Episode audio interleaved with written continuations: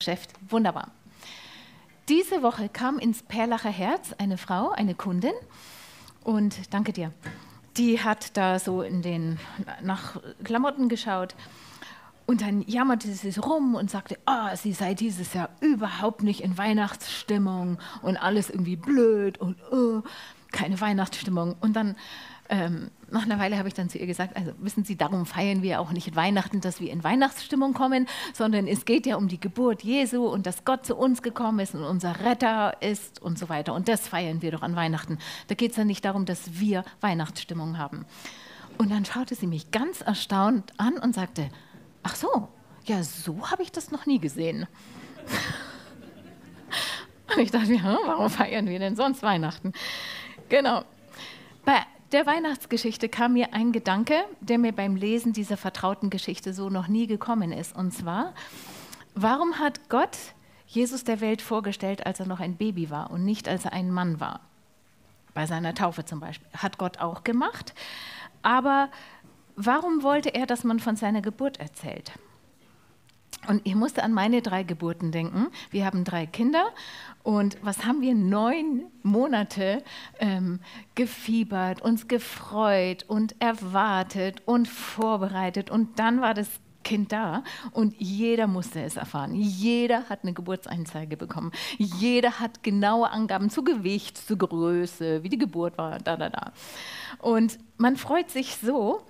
Und wenn du ein kleines Kind hast, jeder kriegt Fotos, ob du es hören willst oder nicht. Meistens willst du es gar nicht hören, aber du kriegst die Fotos trotzdem zu sehen und wirst genau informiert über die ersten Erfolge der Fortbewegung, des Essverhaltens und der Verdauung. Muss hochbegabt sein, der Nachwuchs. Also Eltern sind so stolz auf ihre Kinder. Das liegt in der Natur der Sache. Und da sollte Gott nicht stolz sein auf seinen Sohn, auf den er 700 Jahre gewartet hat, nicht nur neun Monate. In Jesaja 7,14, da steht: Darum wird euch der Herr selbst ein Zeichen geben. Siehe, eine Jungfrau ist schwanger und wird einen Sohn gebären. Den wird sie nennen Immanuel.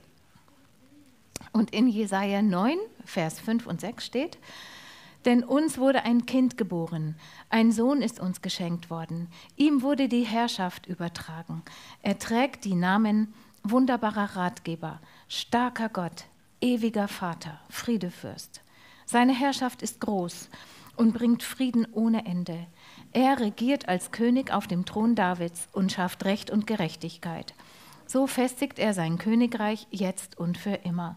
Der Herr Zebaoth bewirkt das in seiner leidenschaftlichen Liebe. Gott der Vater zeigt uns hier so ein menschliches Gesicht und auch wie wir menschlichen Eltern das jedem weitererzählen wollen, so auch Gott. Und er schickt einen Engel zu den Hirten, wie wir in der Geschichte gehört haben, und verkündigt ihnen das. Und die Hirten laufen dahin. Ja, Gott möchte, dass ganz viele, am liebsten alle, von der Geburt seines Sohnes erfahren. Und Gott offenbart sich einer finsteren, dunklen Welt, einer Welt, ein, einem Israel in der damaligen Zeit sehr schwierigen Verhältnisse die dringend Hilfe und Licht benötigen. In einem Baby?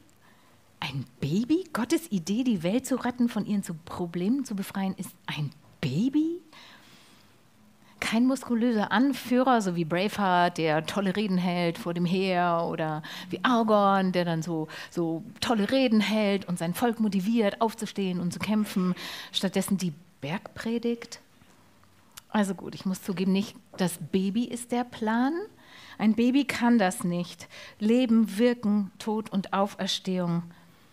Aber diese 30 Jahre dazwischen, zwischen der Geburt und dem Kreuz, die sind wichtig. Denn da ist Jesus der geworden, der er ist. Und zwar durch seine Eltern und durch die Gemeinschaft, durch die Familie. So ist Jesus geworden, der, wie wir ihn äh, beschrieben sehen in den Evangelien.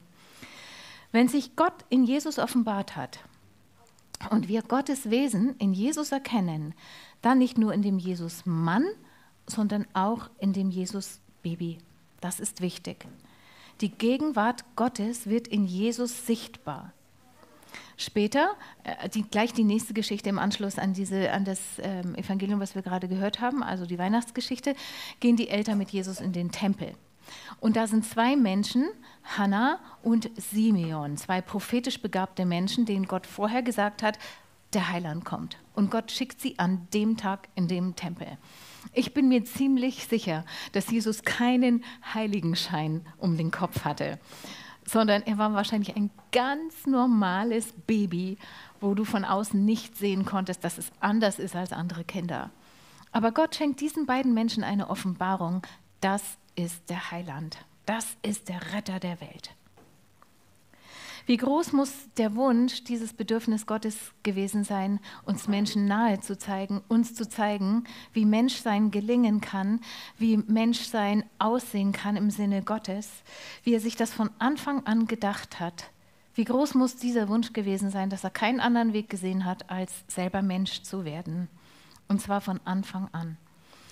Gott spiegelt sich in Jesus wieder. Er spiegelt sich in seiner Schöpfung wieder und er spiegelt sich in Kindern wieder in jedem Kind. In jedem Kind ist ein Aspekt Gottes sichtbar. Kinder fordern uns, ohne Frage, aber Kinder sind ein Geschenk. Nicht nur für die Eltern, sondern für die ganze Gemeinschaft, für die ganze Gesellschaft. Kinder sind großartig.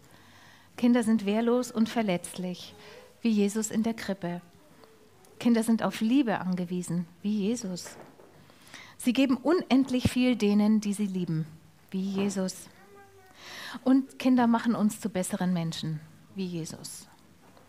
Und auch am Ende seines Lebens, als Jesus wehrlos und verletzlich am Kreuz hing und sich nicht bewegen konnte und ausgeliefert war, weil er ans Kreuz genagelt war, hat er uns unendlich viel gegeben, nämlich das ewige Leben und uns gerettet. Ich bin davon überzeugt, dass wir Kinder brauchen, um Jesus besser zu sehen.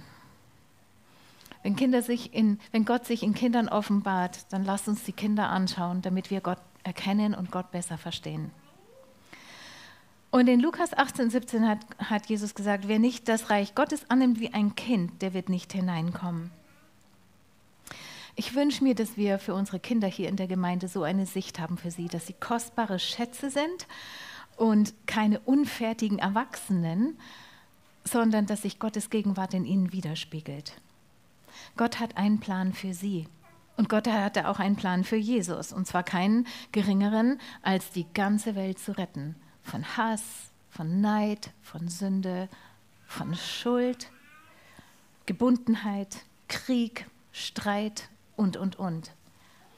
Ich denke mir, dass diese ganz großen Probleme, ja auch dieser Krieg in der Ukraine und auch der Krieg in Israel, im Grunde zu lösen sind, indem der Einzelne sich zu Jesus bekehrt. Denn wenn wir alle einzeln Jesus erkennen und so leben, wie er das von uns möchte, wie er das geplant hat, dann wird es keinen Krieg geben.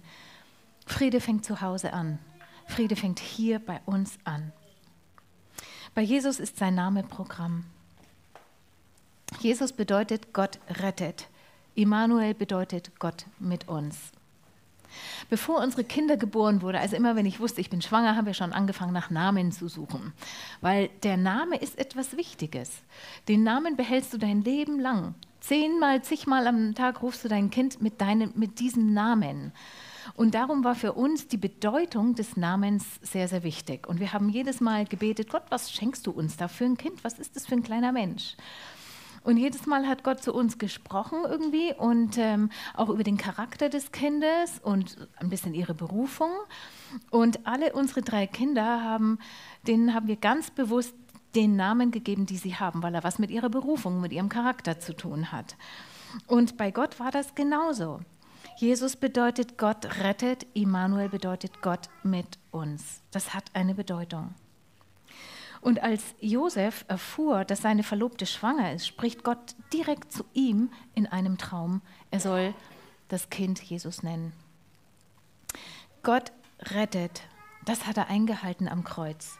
Das hält er jeden Tag. Gott ist mit uns. Das beweist er jede Minute unseres Lebens. Mit jedem Anliegen, und sei es noch so klein, können wir zu ihm kommen. Ich höre ganz oft, ja, aber dafür hat, kann Gott sich doch nicht drum kümmern, um meine kleinen Probleme. Der muss ja die Welt retten. Der ist ja da in Russland und der ist ja da bei den Großen und der hat so viel zu tun, da kann er doch nicht noch mein kleines Problem. Doch, er kann. Dafür ist er ja Gott. Und wenn du ihn noch nicht richtig kennengelernt hast, wenn du noch nie seine Stimme gehört hast, wenn du noch nie erlebt hast, dass er einen Plan hat für dich, dass er dich liebt, wenn du das nur vom Kopf her weißt, noch nie richtig erlebt hast, dann ist vielleicht heute der Tag zu sagen, okay Gott, ich lasse mich ein auf dieses Abenteuer, ich will dich erleben, ich will mit dir gehen. Zeig dich mir, offenbar dich mir. Ich will wissen, was du einen Plan hast für mein Leben. Er will dich heilen, er will dein Herz froh machen und er will dein bester Freund sein und er will dein Heiland sein. Und wegen dieser frohen Botschaft, weil das wirklich, wirklich wahr geworden ist, weil die Weihnachtsgeschichte kein Märchen ist, keine Legende, keine nachösterliche Erzählung, weil Gott uns nicht alleine lässt. Genau deshalb feiern wir Weihnachten. Ich möchte kurz beten. Jesus, ich danke dir, dass du Mensch geworden bist. Gott, und ich danke dir, dass du Jesus geschickt hast, dass du deinen einzigen Sohn geschickt hast, wohl wissend, wie er enden wird, wohl wissend, was auf ihn wartet. Ich danke dir für den Plan, dass du unser Herz neu machen willst, damit du die ganze Welt retten kannst, damit du die Welt neu machen kannst. Und ich bitte dich, fang bei uns an. Mach uns zu Friedenstiftern. Ändere unser Herz, da wo Hass ist oder Neid, Eifersucht, wo Dinge sind, die uns abhalten, ähm, so zu sein wie du. Nimm das weg, mach uns heil. Schenk Heilung in unser Herz, Herr, und, und hilf uns, dass wir großzügige, gewinnende, liebende Menschen sind einladende Menschen. Hilf uns so zu werden wie du, Jesus, wie du uns geplant hast. Du bist mit uns. Du bist Jesus, du bist der, der rettet, du bist Immanuel, der, der mit uns ist. Und erinnere uns während dieser Zeit, während dieser Feiertage immer wieder daran, genau daran. Und ich danke dir, dass wir in einem Land leben dürfen, wo Frieden herrscht, ich danke dir für die Gemeinschaft hier, dass keiner alleine Weihnachten feiern muss. Ich danke dir für unsere Familien, ich danke dir für unsere Kinder. Und ich segne jedes einzelne Kind, Herr, was hier ist oder in unserer Gemeinde ist oder jetzt gerade im Livestream ist. Danke, Herr, für deine Liebe. Amen.